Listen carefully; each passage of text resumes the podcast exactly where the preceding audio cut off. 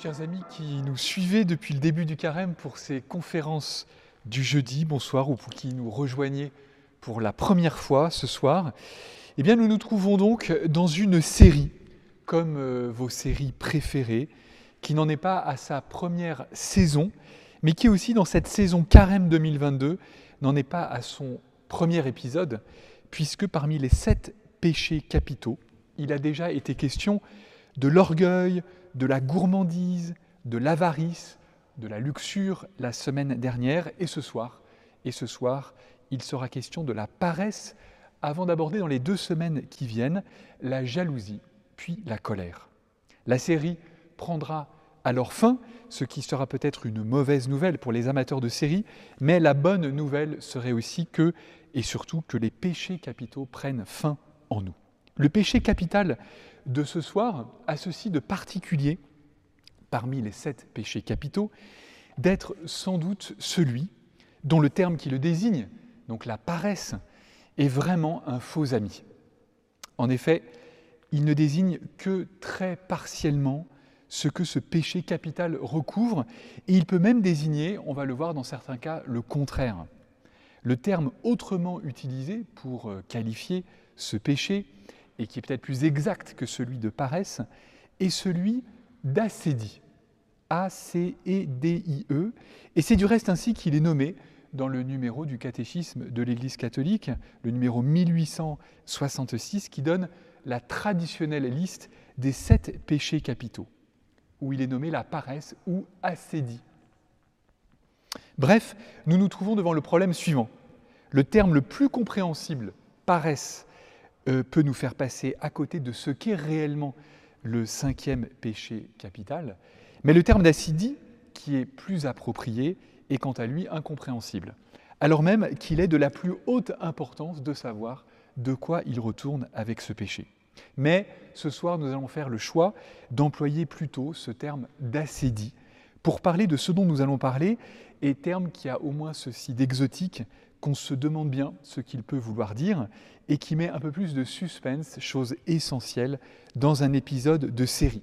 Ce dernier, donc, comprendra trois moments principaux qui cherchent à répondre à trois questions. D'abord, qu'est-ce que la l'acédie Ensuite, qu'est-ce qu'elle n'est pas? Et enfin, quels sont ses effets? Que provoque-t-elle? Et comment identifier les ravages qu'elle commet dans une vie? Et nous conclurons alors par une proposition d'antidote. D'abord donc, premier moment, qu'est-ce que l'acédie? Alors pour savoir ce que ce terme étrange recouvre, il faut commencer par le commencement. Quel est le commencement? Au commencement, il y a Dieu. Ou pour parler précisément, il y a la bonté de Dieu. Dieu est bon, c'est le bon Dieu. Ou pour être plus précis encore, Dieu n'est pas seulement bon, au sens où il posséderait comme qualité d'être bon, par exemple comme le bon pain. Dieu ne possède pas la bonté, en effet, comme une qualité, mais Dieu est la bonté. Il n'est pas autre chose que le bien, que la bonté. La bonté, il ne l'a pas, il l'est. C'est ce que Jésus rappelle au jeune homme riche qui se présente à lui. C'est dans l'évangile de Saint Matthieu, au chapitre 19. Et voici que quelqu'un s'approcha de Jésus et lui dit, Maître, que dois-je faire de bon pour avoir la vie éternelle? Jésus lui dit, Pourquoi m'interroges-tu sur ce qui est bon? Celui qui est bon, c'est Dieu et lui seul. Ce qui veut dire que le bien, avant de qualifier quelque chose que nous aurions à faire, que puis-je faire de bien pour avoir la vie éternelle, désigne un être qui est au sommet du bien, puisqu'il l'est en personne. Qu'est-ce que suscite comme réaction le bien? Que déclenche-t-il en nous? Quelle est en face du bien l'attitude correspondante Nous le savons, ce qui nous permet de bien nous rapporter au bien, c'est l'amour. Le bien appelle l'amour. L'amour se porte vers le bien, lequel par définition est aimable. On n'aime que ce qui nous apparaît comme un bien. Quand ce bien est divin, quand cette bonté est divine, quand ce bien est Dieu lui-même, alors cet amour porte un nom, un nom typiquement chrétien, on l'appelle charité. Puisque Dieu est le bien en personne, il est éminemment aimable, et l'amour en acte de cette bonté qu'est Dieu, c'est la charité. Or, que fait naître la charité en nous? Quel est son fruit? Aimer le bien et aimer de charité ce bien par excellence qu'est Dieu, cela s'accompagne en l'homme de la joie. La joie est le premier effet de la charité, c'est-à-dire de l'amour de Dieu. Normalement, quelqu'un qui aime est joyeux. On le voit bien d'ailleurs quand l'un de nos amis est spécialement heureux, on se doute bien qu'il y a quelque chose. Même parfois on se dit plutôt qu'il y a quelqu'un et cela nous brûle de lui demander, mais alors, étant donné comme tu es heureux, comme tu es heureuse en ce moment, eh bien j'ai une question à te poser, comment s'appelle-t-il Ou comment s'appelle-t-elle? Eh bien il en va de même pour Dieu. Aimer Dieu est source de joie pour l'homme. Et on devrait reconnaître euh, l'amour de Dieu qui habite en un homme à la joie qu'il dégage. La joie accompagne la charité comme son ombre. Et c'est ce dont témoigne l'Évangile, toujours l'Évangile de Saint Matthieu, cette fois-ci au chapitre 13, au travers de la parabole du trésor et de la perle. Le royaume des cieux est comparable à un trésor caché dans un champ. L'homme qui l'a découvert le cache de nouveau. Dans sa joie, il va vendre tout ce qu'il possède et il achète ce champ. Ou encore, le royaume des cieux est comparable à un négociant qui recherche des perles fines. Ayant trouvé une perle de grande valeur, il va vendre tout ce qu'il possède et il achète la perle. Ayant trouvé le bien, alors ce qui naît dans l'âme de celui qui a trouvé ce trésor, c'est la joie. Dans sa joie, il va vendre tout ce qu'il possède et il achète ce champ. Mais que peut-il ensuite advenir? L'histoire ne le dit pas, mais il est possible d'y voir une suite qui ressemblerait à ceci, même si ça n'est pas une fatalité, heureusement. Il est possible qu'avec le temps, on perde le sens de la valeur de ce trésor que l'on a trouvé. Nous pouvons nous user, nous habituer, émousser ce sens que nous avons du prix des biens que nous possédons, et nous pouvons en venir à oublier que la perle que nous possédons est une perle de grande valeur. Nous pouvons en venir à déprécier ce qui est pourtant d'un grand prix. Nous ne sommes malheureusement pas à l'abri de cela, perdre le sens du prix des choses, ne plus savoir bien les apprécier. Nous méprisons alors ce que nous prisions avant. Nous ne voyons plus le, le prix réel, nous dévaluons ce qui pourtant est de grande valeur. Cette perle, elle ne vaut plus rien pour nous. Nous étions prêts à tout vendre pour elle, désormais, nous pourrions nous en débarrasser à la première brocante venue. Que se produit-il alors dans notre âme? Autant un bien aimé suscite en nous la joie, autant une réalité qui ne nous apparaît pas comme un bien, ou qui nous apparaît comme un bien mais de peu de valeur, de vil prix, eh bien cette, cette réalité-là cause en nous la tristesse. Est précisément cette tristesse qui naît dans l'âme quand ce bien qu'est Dieu quand le bien spirituel, quand le bien divin ne nous semble plus avoir la valeur qu'il a, et pourtant qui est sans prix, mais quand ce bien nous apparaît de peu de prix. L'acédie se définit donc ainsi, la tristesse du bien spirituel. Tristitia des spirituali bono. La tristesse qui naît de la possession d'un bien spirituel. L'acédie cherche donc à mettre un mot sur ce vécu bien étonnant, mais pourtant bien réel, aussi étonnant que cela puisse paraître. Il peut arriver que le bien par excellence, qu'est Dieu, soit perçu par l'homme comme un mal, et donc comme faisant naître en lui la tristesse. Ce mot d'acédie, dans la langue dont il provient, qui est le grec, le dit par son étymologie. Étymologiquement, l'acédie, c'est l'absence de soins, l'absence de préoccupation pour ce qui en mérite pourtant. L'acédie, en d'autres termes, c'est la négligence. Et l'étymologie du terme négligence est aussi parlante. Negligere en latin, c'est la négation de diligere, qui veut dire aimer, d'où la dilection, mais aussi la diligence, au sens où faire quelque chose avec diligence, c'est le faire, c'est la faire avec soin, avec application, avec amour et empressement. Le négligent, c'est celui qui n'aime plus, qui n'apprécie plus, qui n'a plus de soin pour une chose. Bref, qui la dédaigne, c'est-à-dire là aussi étymologiquement, qui ne, lui, qui ne lui reconnaît plus de dignité. La négligence, c'est cela, c'est un désamour. Et quand cela s'applique aux réalités spirituelles, la négligence, c'est la perte de l'amour pour ce qui nous apparaît alors négligeable, alors même que nous y avons vu un jour la perle de grand prix. Ce qui faisait avant toute la différence me devient indifférent. Ce qui ne, laisse, ce qui ne lassait pas de combler mon cœur n'est pour moi désormais que lassitude. Et alors je peux dire, comme Phèdre dans la pièce éponyme de Racine, à propos de sa tenue de reine, qui est toujours une tenue d'apparat, que ses vains ornements, que ses voiles me pèsent, quelle importune main, en formant tous ses nœuds, a pris soin sur mon front d'assembler mes cheveux, tout m'afflige et me nuit, et conspire à me nuire. À me nuire, c'est-à-dire à m'ennuyer. Tout m'ennuie. Dieu, qui est pourtant le bien au-dessus de tous les biens, m'ennuie désormais par-dessus tout. Quelle est donc la conséquence immédiate de l'acédie Ce qui vient en même temps que l'acédie et qui en est l'expression, c'est ce que saint Thomas d'Aquin appelle, d'une expression très suggestive, le tedium operandi, c'est-à-dire le dégoût de l'action. Alors que le trésor que j'avais trouvé me trouvait prêt à tout faire pour le garder, et donc à vendre tout pour l'acquérir, ce trésor désormais totalement dévalué à mes propres yeux et ne valant plus rien, me laisse froid et inactif. Je ne me bouge plus pour lui, je ne fais plus rien pour l'acquérir, ni pour le garder. Il me laisse inactif, je n'ai plus envie de rien, car je n'aime plus. Le désamour me plonge dans la paralysie. Saint Augustin écrivait Aime et fais ce que tu veux. Mais là, comme il n'y a plus rien à aimer, eh bien je ne fais plus ce que je veux, car je ne veux plus rien faire.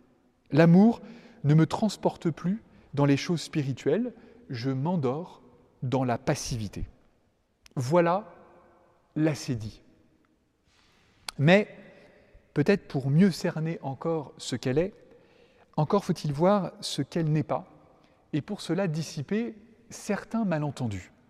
Deuxième moment donc, qu'est-ce que n'est pas l'acédie Il est nécessaire de dissiper trois malentendus.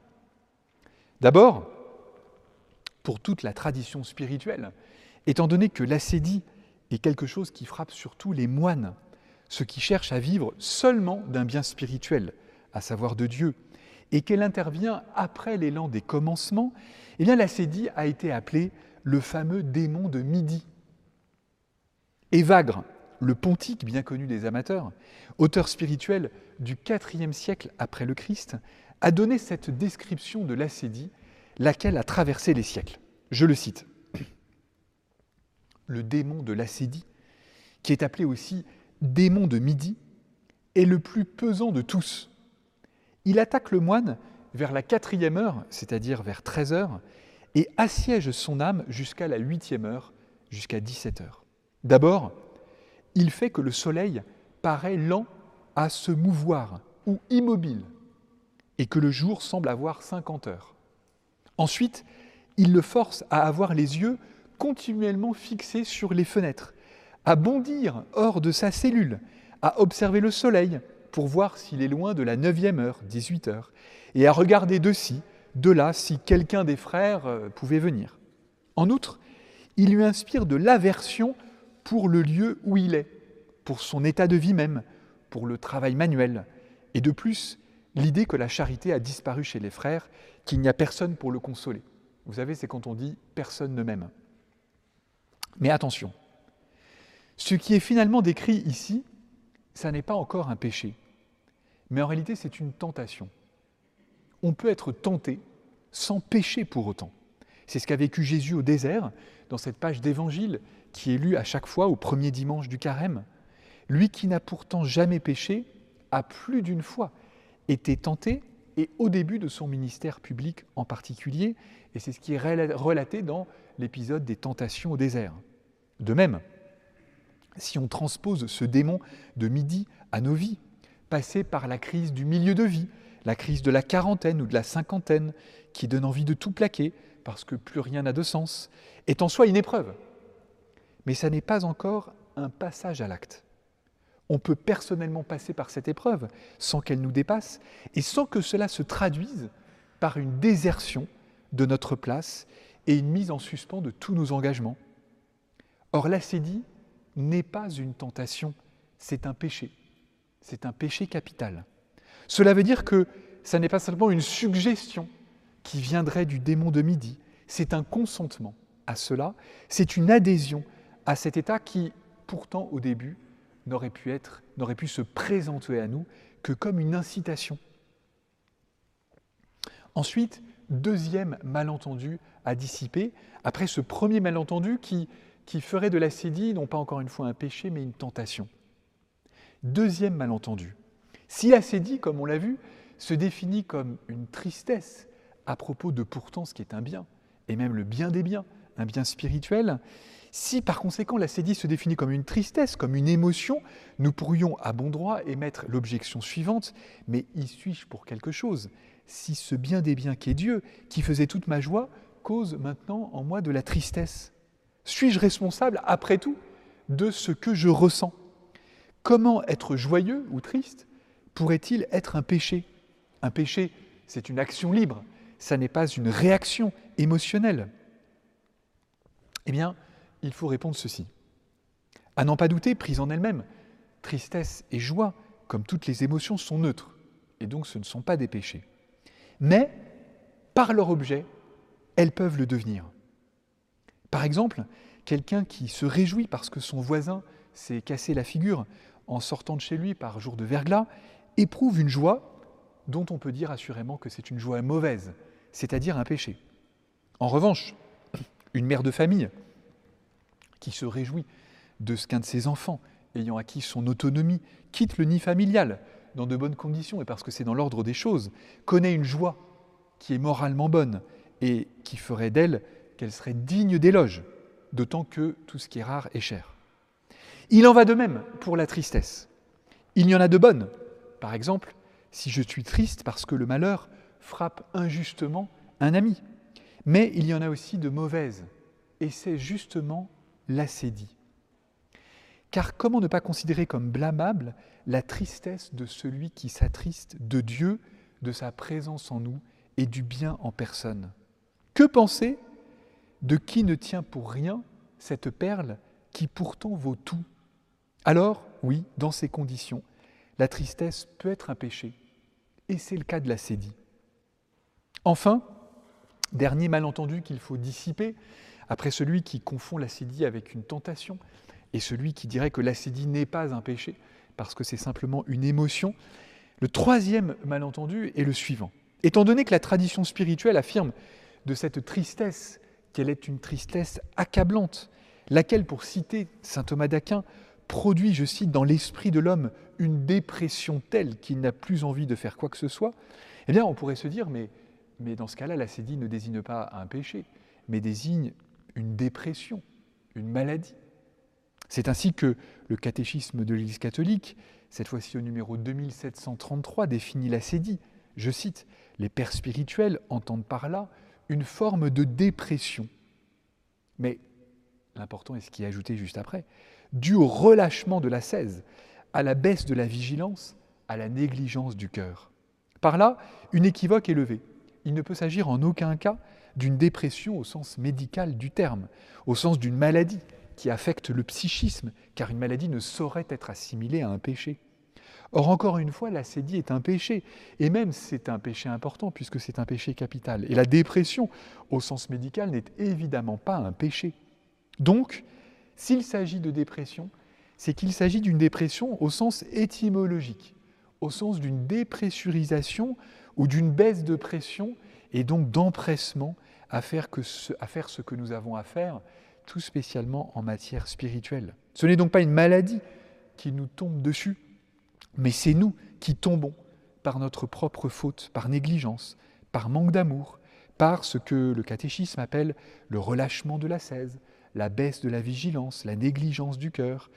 Car si ce n'est pas notre amour qui fait le prix de ce qui est aimable, eh bien c'est nous qui sommes en revanche responsable de maintenir notre amour en vie, à la hauteur du prix de l'être aimé, sans déchoir. Troisième moment, après avoir vu ce qu'est l'acédie, et après avoir vu ce qu'elle n'est pas, et avoir dissipé ces trois malentendus, de la maladie, de la, de l'acédie comme tentation, de l'acédie comme émotion ou de l'acédie comme maladie. Maintenant, quels sont les effets de l'acédie Nous l'avons déjà vu, le premier effet de l'acédie, c'est la paresse en matière spirituelle. Et c'est la raison pour laquelle la tradition ultérieure a identifié l'acédie à la paresse. Le feignant, c'est celui qui ne fait rien. Au sujet de cette dernière, de la paresse, qui est effectivement un mal moral, il suffira peut-être de rappeler ce que Saint Paul écrit aux Thessaloniciens. 2 Thessaloniciens 3, 10, 13. Et quand nous étions chez vous, nous vous donnions cet ordre. Si quelqu'un ne veut pas travailler, qu'il ne mange pas non plus. À cela, nous adressons dans le Seigneur Jésus-Christ cet ordre et cet appel, qu'ils travaillent dans le calme pour manger le pain qu'ils auront gagné. Vous, frères, ne vous lassez pas de faire le bien. En effet, on peut aisément comprendre que la conséquence de l'amour du bien divin cause en l'homme non, non, pas simplement la joie à laquelle s'oppose directement l'acédie, mais aussi l'ardeur au travail. Car Dieu est un bien qui, étant créateur et provident, ne se lasse pas, lui non plus, et lui le premier, de faire le bien, et donc d'être à l'œuvre, de travailler. Jésus le dit à plusieurs reprises, mon Père et moi, nous sommes toujours à l'œuvre. Travailler, faire le bien, c'est donc une suite logique de la joie prise à la charité, à l'amour du bien, de ce grand bienfaisant qu'est Dieu, lequel n'est pas simplement un bien en lui-même, mais qui passe son temps à faire le bien autour de lui et pour nous. Mais, mais il est insuffisant de s'en tenir là. Il faut faire un pas de plus, car sinon, on ne perçoit pas l'ampleur des conséquences qui sont celles de l'acédie, et on peut faire un contresens en assimilant acédie et paresse. Car l'acédie, certes, est une paresse spirituelle, mais elle peut engendrer tout, tout sauf ce que, ordinairement, nous appelons paresse dans d'autres domaines. En effet, ça n'est pas le moindre des paradoxes. Alors même que l'acédie est un péché qui provient de la négligence et qui pousse à la nonchalance, elle est pourtant un péché capital, qui est à la source de tout un tas de péchés dont certains, à première vue, n'ont rien à voir avec la paresse. Comment cela se fait-il? Eh bien, eh bien, de même que, que les hommes s'activent pour obtenir les réalités qui leur causent de la joie, et pour les ayant obtenues, eh bien, euh, cela les motive à, à faire à partir de ces plaisirs d'autres choses. Eh bien, de même, les hommes œuvrent à éviter la tristesse et l'acédie est une tristesse, ou quand ils ne sont pas parvenus à l'éviter, ils se hâtent de faire quelque chose pour en sortir. En d'autres termes, la tristesse pousse à l'action. C'est pourquoi Saint Grégoire le Grand cite ce qu'il appelle les filles de ce péché capital qu'est l'acédie, en citant d'abord le désespoir qui fuit la tristesse du bien divin, ensuite la pusillanimité qui fuit ce qui permettrait pourtant de, retrouver le bien divin. Il cite la torpeur vis-à-vis des commandements, il cite la rancœur contre ceux qui continuent à aimer les biens spirituels, et même la haine de ceux qui continuent à nous y inviter. Et puis il cite aussi la course vagabonde auprès des choses défendues. La course vagabonde auprès des choses défendues, ça, ça consiste à flirter avec tout un tas de péchés ou alors à, s'agiter comme ça de manière euh, sans but, parce que nous cherchons à fuir la tristesse. Et au sujet de cette course vagabonde, un autre saint, Saint Cassien, dit qu'elle peut prendre les formes suivantes. Quand il appartient, je cite, au sommet de l'esprit, chez celui qui se répand à contre des occupations, à contretemps en des occupations variées, on l'appelle le papillonnage de l'esprit. Quand il appartient à la puissance de connaissance, on l'appelle la curiosité. Quand il appartient à la faculté d'élocution, on l'appelle le bavardage. Quand il appartient au corps, incapable de demeurer en un même lieu, on l'appelle l'agitation corporelle. Si l'on veut signaler le vagabondage de l'esprit que manifestent les membres, se répandant en mouvements désordonnés.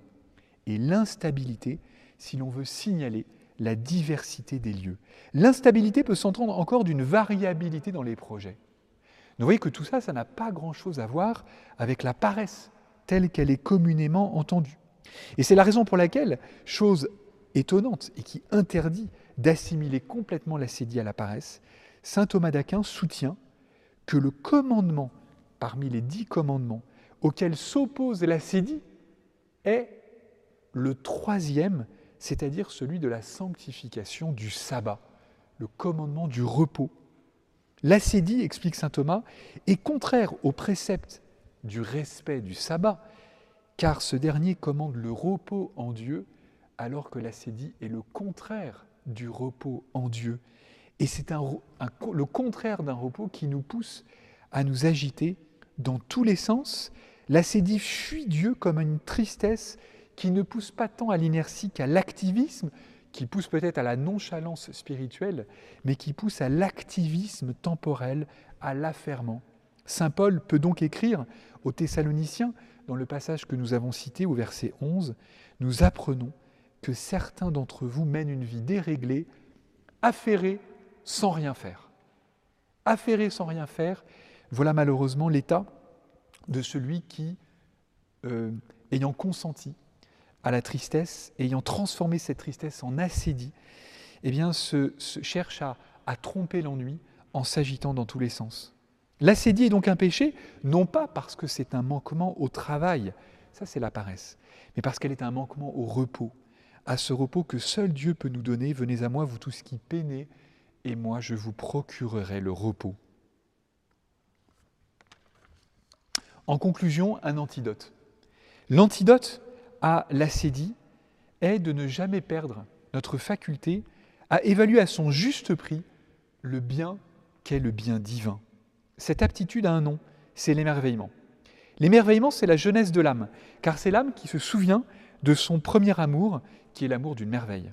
Une âme émerveillée, ça n'est pas une âme qui surévalue les choses, qui voit la vie en rose.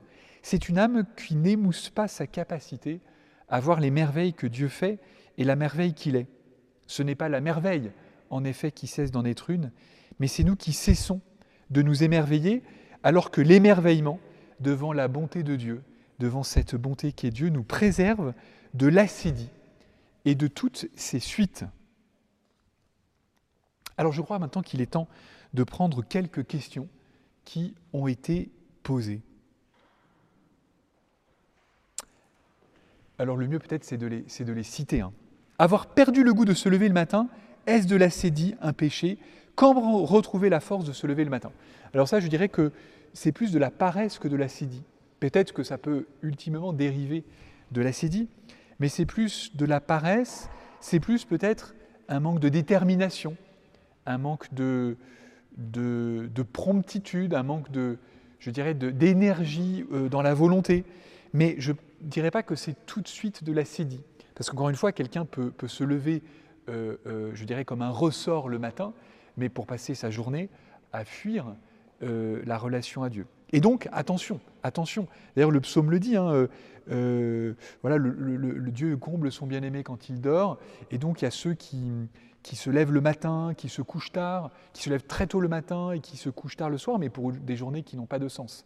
Alors, je n'assimilerai donc pas la difficulté à se lever le matin euh, à l'acédie, même si c'est vrai que l'acédie est une perte de goût, euh, eh bien, euh, je dirais que là, c'est plus une, perte d'énergie. Si le relâchement est de l'acédie, les incroyants qui, par paresse ou confort, ne veulent pas faire d'efforts moraux pour aller vers Dieu, sont-ils dans l'acédie? Alors, je ne parlerai pas d'efforts moraux, je parlerai d'efforts pour croire ou en vue de s'approcher de Dieu. C'est sûr que que la recherche de Dieu est, un, est une activité, et donc euh, on peut dans cette activité connaître un relâchement, on peut euh, connaître euh, une perte d'estime du prix qu'il y aurait à, trouver Dieu, et donc effectivement tous les incroyants bien sûr ne le sont pas par leur relâchement, mais certains le sont effectivement par peut-être leur manque de, de, de, soucis, leur négligence à chercher la vérité, parce que si la vérité, bien sûr, et, si tout homme a le droit, euh, bien sûr, de chercher la vérité, il en a avant tout le devoir. Et c'est vrai que ce devoir, on peut chercher à le contourner, y a échappé par confort, mais dans tous les cas, ce ne seraient pas les efforts moraux entendus au sens euh, ordinaire du terme, ce serait l'effort bien précis consistant à, chercher Dieu. Mais effectivement, c'est une très bonne question. Euh, en revanche, j'insiste pour le fait d'éviter d'assimiler, bien sûr, toute personne incroyante à une personne qui n'aurait pas fait assez d'efforts parce que les choses sont beaucoup plus complexes. L'acédie est-elle volontaire ou est-ce une période de désolation? Là, la réponse est très claire, elle est volontaire. Si c'est un péché, elle est volontaire. Elle peut bien sûr naître euh, dans le cadre d'une période de désolation, mais on peut vivre une période de désolation qui n'est pas pour origine une négligence dans le bien spirituel. C'est ça en fait avec l'acédie, c'est qu'à la fois, euh, comment dire, c'est un résultat de la négligence, mais, mais, mais à la fois, euh, euh, la négligence, c'est l'effet. Donc c'est pour ça que c'est un peu compliqué parfois de déterminer.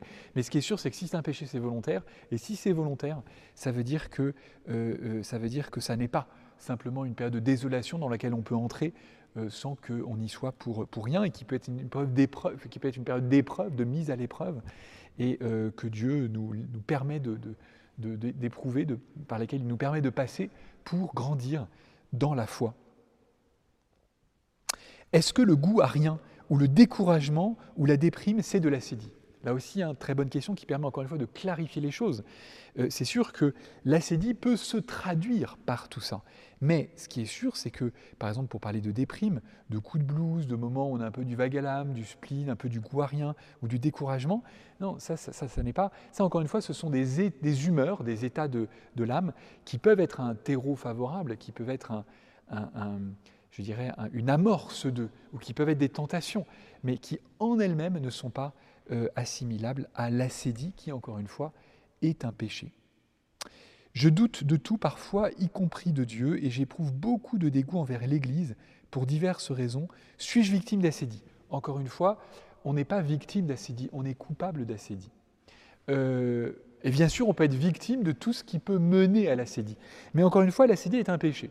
Dire ça, encore une fois, ça n'est pas, j'espère, enfoncer la tête sous l'eau. Mais c'est simplement se rappeler que, que que ben, euh, non, il ne faut pas culpabiliser de nos dégoûts. Parfois, parfois, les plus grands saints ont pu être pris parfois de mouvements d'un peu de, répulsion, même parfois devant euh, la, tâche qui, les attendait, et qui pourtant était une tâche magnifique et très belle. Mais ça, je dirais, ce sont des, mouvements de l'âme qui sont dus au fait que l'âme est marquée par le péché originel et, qui, sont dus au fait que nous, nous sommes dans un monde où parfois le bien n'est pas attractif.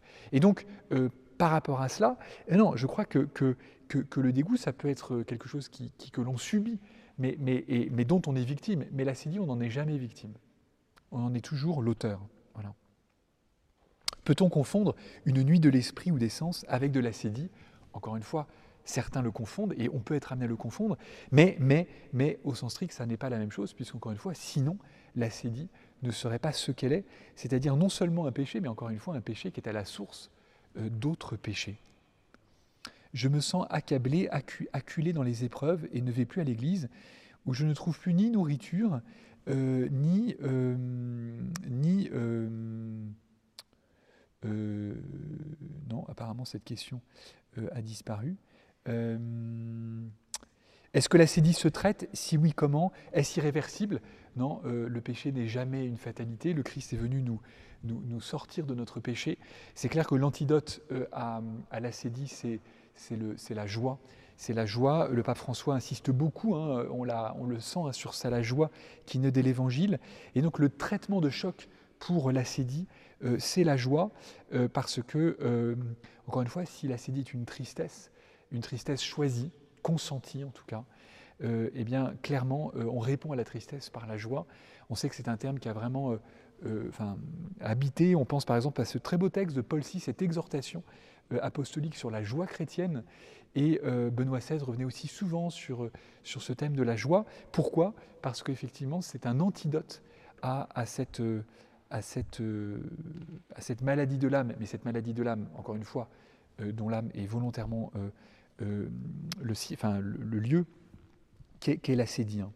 Est donc un péché mortel qui nous envoie en enfer. Espère que l'orgueil c'est toujours compliqué de faire un podium euh, entre les différents péchés capitaux. Euh, ce qui est sûr, c'est que, vous le savez, à propos d'un péché mortel, c'est toujours compliqué d'en parler en soi, puisque un péché, c'est toujours le péché de quelqu'un.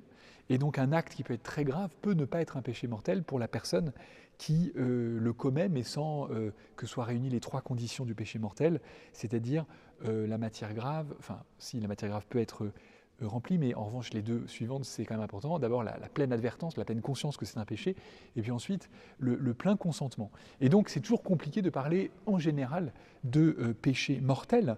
Euh, et du reste, est-ce qu'un péché mortel nous envoie en enfer? Ben, Si on s'en repent, eh bien, non. en tout cas, est-ce un péché mortel? Oui, c'est clair. néanmoins, néanmoins, tout dépend encore une fois de savoir si celui qui s'en rend coupable, s'en rend coupable dans les conditions qui font que ce péché est pour lui un péché mortel. C'est le propre de l'homme de désirer toujours plus et donc de se lasser. De désirer toujours plus et donc de se lasser. Ben, c'est là que c'est là que qu'il y a peut-être un lien logique qui est peut-être sûrement à défaire. C'est que désirer toujours plus, ça peut être ne jamais se lasser de désirer, parce que le désir de Dieu, euh, c'est un désir qui, a ceci comme de particulier que, c'est le désir d'un bien euh, qui est infini, et c'est un désir infini qui pourtant euh, euh, ne nous lasse pas. Et donc, et ça n'est pas parce que nous sommes toujours dans un désir qui va, qui, va sans cesse. Au contraire, au contraire même, on on peut aller d'émerveillement en émerveillement, et, on peut même ne jamais se lasser de désirer toujours plus. Voilà. Et donc, être lassé, c'est être fatigué. Or, le désir, au contraire, c'est ce qui nous maintient en pleine forme et en pleine santé de l'âme. Et donc, on peut se désirer toujours sans se fatiguer jamais. Euh, finalement, comment arriver à vraiment discerner ce qui relève de l'acédie ou pas lorsqu'on est pris dans les épreuves de la vie et qu'on est découragé de tout ben, Je pense que ce qui permet de le discerner, c'est de se demander est-ce que j'y suis pour quelque chose? C'est-à-dire, est-ce que, par exemple, euh, on, a lu hein, cette définition que donne le catéchisme euh, de l'acédie, euh, que je vais retrouver, c'est cette, cette, dépression. Hein. les pères spirituels entendent parler d'une forme de dépression due au relâchement de l'ascèse, à la baisse de la vigilance, à la négligence du cœur. C'est vrai qu'on peut examiner ces trois points. Est-ce que ma vie comprend un peu d'ascèse, c'est-à-dire d'entraînement, c'est-à-dire de, comme ce carême, par exemple, qui sert à, tester un peu notre vitalité spirituelle? Est-ce que, est ou est-ce que je vis comme, comme je dirais, euh, euh, est-ce que je, passe de plaisir en plaisir? Euh, et sans me poser une fois la question de savoir si j'aurais pas à me rendre plus libre à l'égard des, plaisirs de la vie. Ensuite, est-ce que, est-ce, que, est-ce que je suis toujours vigilant, c'est-à-dire attentif? Combien de fois dans l'Évangile Jésus dit-il Soyez vigilants, veillez, faites attention Est-ce que je suis attentif à, ma vie spirituelle? C'est vrai que souvent on entend cette injonction dans, les, dans les haut-parleurs des gares, attentifs ensemble.